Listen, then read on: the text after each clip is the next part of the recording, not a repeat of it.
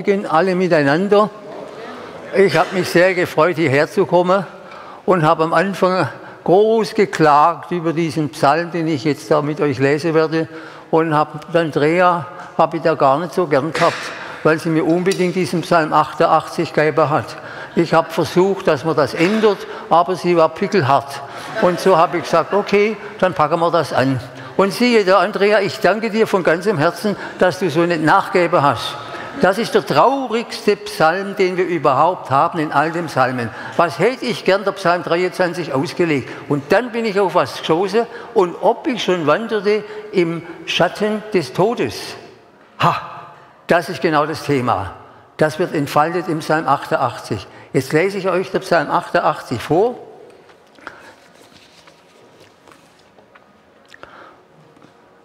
Ihr habt es da oben und da oben, ja. Also, Herr, du Gott meines Heils, am Tage da rufe ich und in der Nacht da ruf ich rufe, bin ich vor dir. Es komme vor dich mein Gebet, neige dein Ohr zu meinen Klagen, denn satt ist meine Seele vom Leiden und mein Leben ist nahe dem, dem, dem, dem Totenreich. Ich bin gerechnet zu denen, die in die Grube hinabfahren. Ich bin wie ein Mann, der seine Kraft verloren hat, unter die Toten hingestreckt, wie Erschlagene, die im Grab liegen derer du nicht mehr gedenkst, denn sie sind von deiner Hand abgeschnitten. Du hast mich in die tiefste Grube gelegt, in Finsternis, in Tiefen. Auf mir liegt schwer dein Zorn, und mit allen deinen Wellen hast du mich niedergedrückt. Meine Bekannten hast du von mir entfernt, hast mich ihnen zum Abscheu gemacht. Ich bin eingeschlossen und kann nicht herauskommen. Mein Auge verschmachtet vor Elend. Dich rufe ich an, Herr, den ganzen Tag ich strecke meine Hände aus zu dir. Wirst du an den Toten Wunder tun? Oder werden die Gestorbenen aufstehen, dich zu preisen? Wird von deiner Gnade erzählt werden im Grab, im Abgrund von deiner Treue? Werden in der Finsternis bekannt werden deine Wunder und deine Gerechtigkeit im Lande des Vergessens?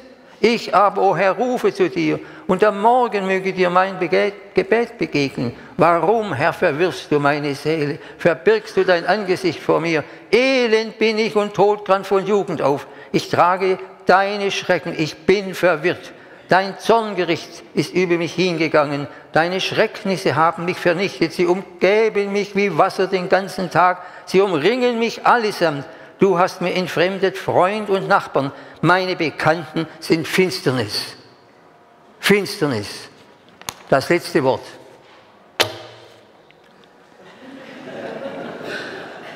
Was kann man da predigen, Andrea? Was kann man da predigen? Dann ging ein Licht auf. Und zwar am frühen Morgen, als ich die Sonne aufgehen sah. Da stellte ich mich in die Sonne und da war die Sonne da. Strahlend, dieser Glanz, majestätisch, hat sich nicht verändert. Du, Gott meines Heils, ist die Überschrift. Du, Gott meines Heils. Am Tage, da ich rufe und in der Nacht, da ich rufe, bin ich vor dir. Du, Gott, meine Hilfe. Du, Gott, meine Rettung. Du, Gott, meine Erlösung. So eine Anrede haben wir in keinem Psalm. Dieser Heman, das ist ein Esrachiter, dieser Heman hat eine Erfahrung gemacht mit diesem Gott meines Heils. Du, Gott meines Heils. Es komme vor dich mein Gebet, neige dein Ohr zu meinen Klagen das hat in mir so viel Positives ausgelöst, dass ich dachte, über meinem Leben steht dieser Gott.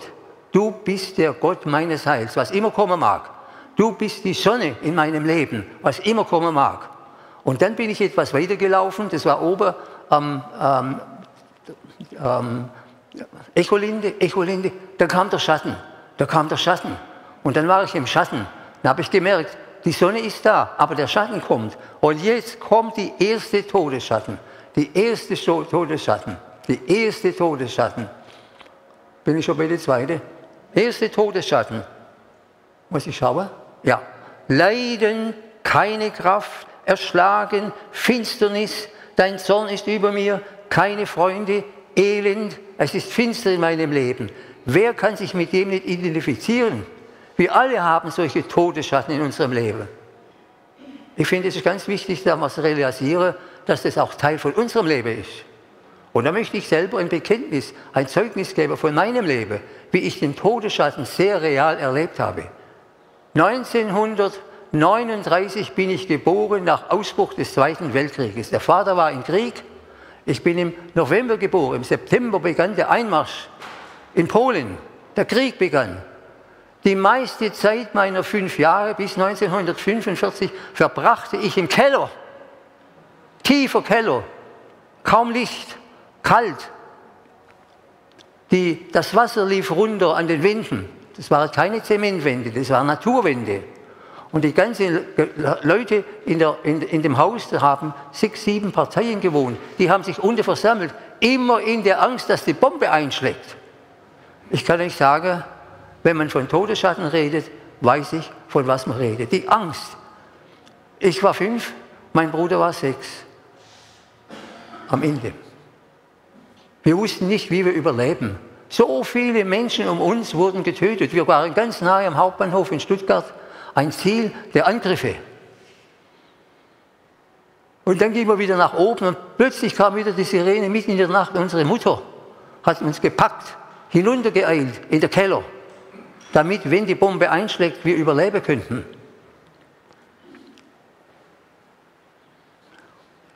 Wo war hier Licht? Und ich sage es euch, meine Mutter. Der Vater war weg. Meine Mutter war eine Beterin. Die Mutter hat gebetet.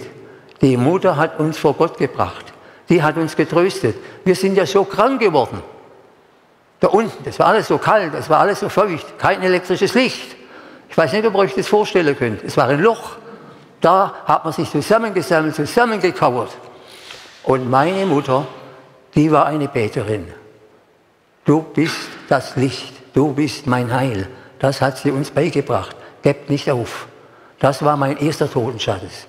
Das möchte ich sagen als Bekenntnis. Und da geht es weiter. Zweites Gebet. Dich rufe ich an, Herr, den ganzen Tag. Ich strecke meine Hände aus zu dir. Entschuldigung. Ist das gut so? Ja. Und dann kommen schon wieder zwei Todesschatten. Vorwürfe an Gott. Im Tod keine Wunder. Im Tod keine Auferstehung im Tod keine Gnade, keine Gerechtigkeit, keine Treue. Dunkelheit, Dunkelheit. Wer von uns hat nicht Ähnliches schon erlebt? Verzweifelt, verzweifelt. Wo bist du, Gott? Du, Gott meines Heils, steht über allem. Die Sonne ist da. Da wird er nie aufgeben. Wieder ein Bekenntnis meinerseits. Als ich neun Jahre alt war, der Vater war im Krieg. Als ich neun Jahre alt war, verlor ich meinen Bruder von einer Sekunde auf der anderen durch einen Verkehrsunfall. Mitten in der Nacht. Er hatte die Aufnahmeprüfung ins Friedrich-Schiller-Gymnasium in Ludwigsburg gemacht, weil meine Mutter alles dafür getan hat, dass wir in eine gute Schule kommen. Alles zu Fuß, alles zu Fuß. Da kamen wir spät heim. Dann hat der Klaus und sie hat über ein Jahr immer Zehnerler bespart, damit wir ein gebrauchtes Velo könnten kaufen in Ludwigsburg. Und mit diesem sind wir dann heimgelaufen, drei Stunden. Drei Stunden sind wir gelaufen. Da kam man im Dorf an, wo wir geflohen waren. Wir lebten in einem Raum. Und dann hat der Klaus gebeten, darf ich noch eine kleine Runde ums, ums, ähm, ums Rathaus machen. Nacht. Mutter sagte, ja, du, kannst jetzt ein bisschen Velo fahren. Und auf einmal sahen wir Leute rennen. Leute rennten. Die Mama hatte Sorge, die hat gesagt, da ist was passiert. Dann gehen wir rauf zum Rathaus. Ihr müsst es Dorf vorstellen, wo es Nacht ist. Da hat es keine elektrische Beleuchtung gäbe damals. Da lag, der, da lag der Klaus tot. Kein Leben in ihm. Ich warf mich auf ihn. Ich habe geschrien, Klaus, Klaus, wo bist du? Das kann nicht wahr sein. Der Tod, der Tod, wie schrecklich. Ich war außer mir. Meine Mutter war natürlich schwer getroffen durch dieses Schicksal. Sie hatte so lange gespart, dass er ein Velo bekäme, damit er in die Oberschule, in das Gymnasium gehen könnte. Und da war er tot. Dann hat sie gesagt, Dieter, du kannst nicht bei uns übernachten. Der Klaus wurde aufgebaut in unserem Wohnzimmer. Wir hatten nur ein Zimmer. Du gehst zu Bekannten. Ich habe so Angst gehabt vor dem Tod, ich kann es gar nicht sagen. Schrecklich, schrecklich. Bei Bekannten habe ich in der Nacht geweint, geweint, geschrien. geschrien, ich will nicht sterben. Und dann geschah was Eigenartiges. Mitten in der Nacht hörte ich eine Stimme, die ganz deutlich rief, Dieter, du wirst nicht sterben. Ich war kein gläubiger junger Mann, aber ich hatte eine Mutter, die für mich gebetet hat. Und das war für mich ein ungeheurer Trost im ganzen Leben. Dieter, du wirst nicht sterben. Mein zweiter Todesschatten, das ich erlebt habe. Ich gehe weiter, ich muss mich an die Zeit halten. Drittes Gebet. Ich aber, o oh Herr, rufe zu dir und am Morgen möge dir mein Gebet begegnen. Und da kommt wieder ein Todesschatten. Warum verwirfst du mich? Warum verbirgst du dich? Bin todkrank, bin vernichtet, Freunde sind weg, es ist finster in meinem Leben. Ihr lieben Brüder und Schwestern, wir können uns alle in einer Weise mit diesen Erfahrungen identifizieren. Wir haben gefühlt, Gott ist nicht mehr da. Du, Gott meinerseits, geht nicht weg, ist immer da, ist immer da. Wieder ein persönliches Zeugnis. Als wir in Ghana waren, da ist meine Frau todkrank geworden. Sie ist lange falsch behandelt worden und alle haben gedacht, das ist eine Niereinfektion Niereinfekt, es war im Jahre 75, mit drei Kindern, kleinen Kindern, fünf, sechs und sieben, äh, fünf, vier und drei. Ich war verzweifelt. Gott, das kann doch nicht wahr sein. Du hast uns nach Ghana gebracht und jetzt sieht es aus, wie meine Frau sterben würde. Sie hatte nur noch 39 Kilo, einen Auf, solch einen Bauch und niemand wusste Hilfe. Da ist mir in der Nacht eingefallen, dass wir einem ghanäischen Doktor begegnet waren, zu dem ich Vertrauen fasste. Er war ein gläubiger Doktor, der war in der Nähe. Da bin ich mitten in der Nacht mit unserem VW-Bus zu ihm gefahren und habe ihm Urin gebracht. Und als ich ihm geschildert habe, was los ist, hat er gesagt, ich komme mit dir. Dann ist er mit mir mit seinem Auto gefahren zu uns, wo wir wohnten. Dann ging er rein, ganz kurz, ins Zimmer wo meine Frau lag. Sie war schon gar nicht mehr so bewusst gegenwärtig. Da kam er heraus und sagt, damals wurde ich als Doktor angeredet, Dr. Kemmler, Ihre Frau ist todkrank. Sie hat Typhus im fortgeschrittenen Zustand. Wir wissen nicht, ob sie überleben kann. Soll ich sie in mein Spital nehmen, ganz ein kleines Spital, oder ans Universitätsspital? Ich hatte so Vertrauen zu diesem Doktor. Habe ich gesagt, nimm du sie mit, nimm du sie mit. Ich will nicht weiter erzählen. Meine Frau hat überlebt. Tage um Tage haben wir gerungen im Gebet und alle Studenten haben wir für die Ahnte Elisabeth gebetet. Herr, bewahre ihr Leben. Todesschatten, Todesschatten, abgeschnitten vom Leben.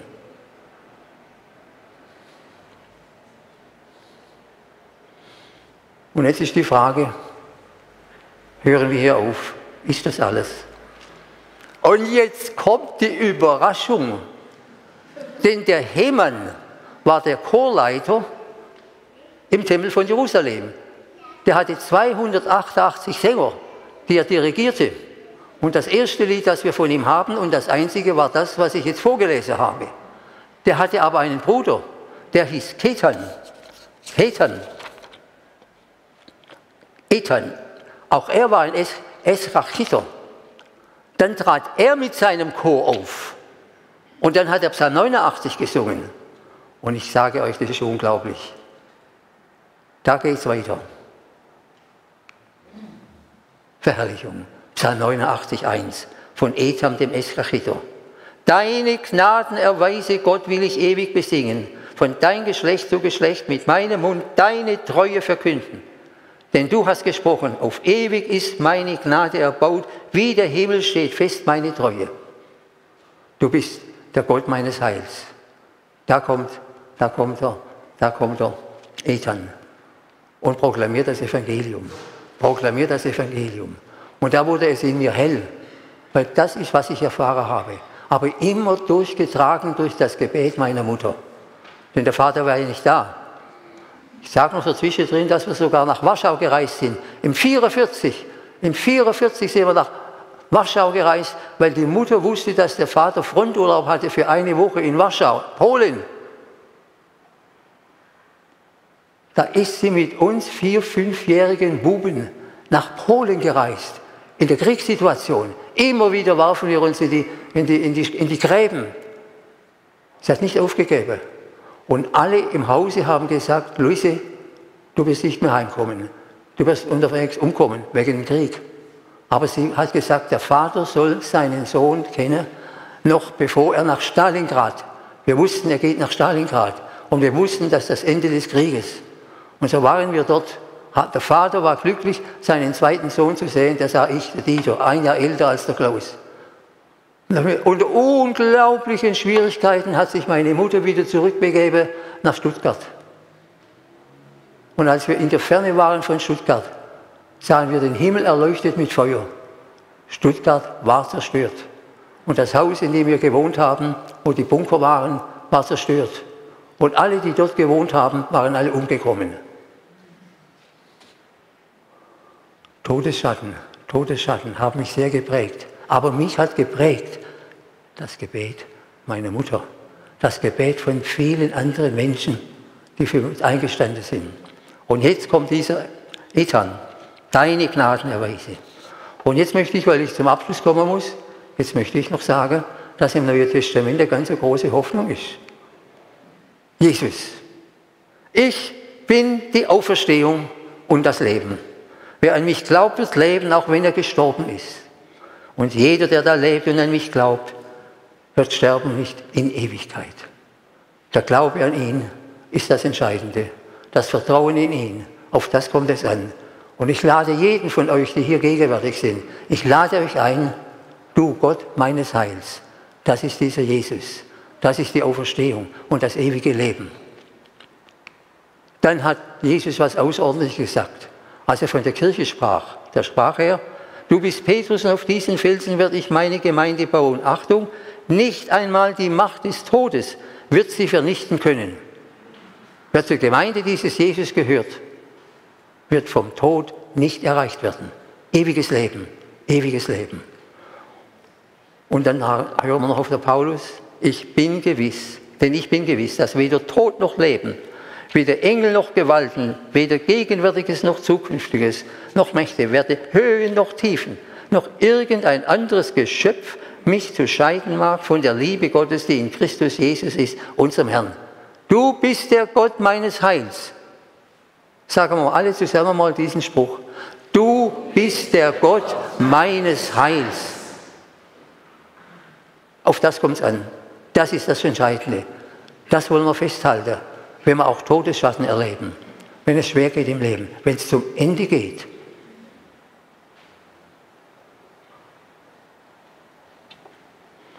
Und dann wollte ich eigentlich mein eigenes Glaubensbekenntnis jetzt zum Schluss bringen und da habe ich gefunden, dass im Hiob. Hiob. Ah, ich bin gewiss, dass mein Erlöser lebt. Du Gott meines Heils. Ich bin gewiss, dass mein Erlöser lebt. Auf dieser todgeweihten Erde spricht er das letzte Wort. Du bist der Gott meines Heils. Auch wenn meine Haut in Fetzen an mir hängt und mein Leib zerfressen ist, werde ich doch Gott sehen. Ja, ihn werde ich anschauen, mit eigenen Augen werde ich ihn sehen, aber nicht als Fremden. Danach sehne ich mich von ganzem Herzen. Amen.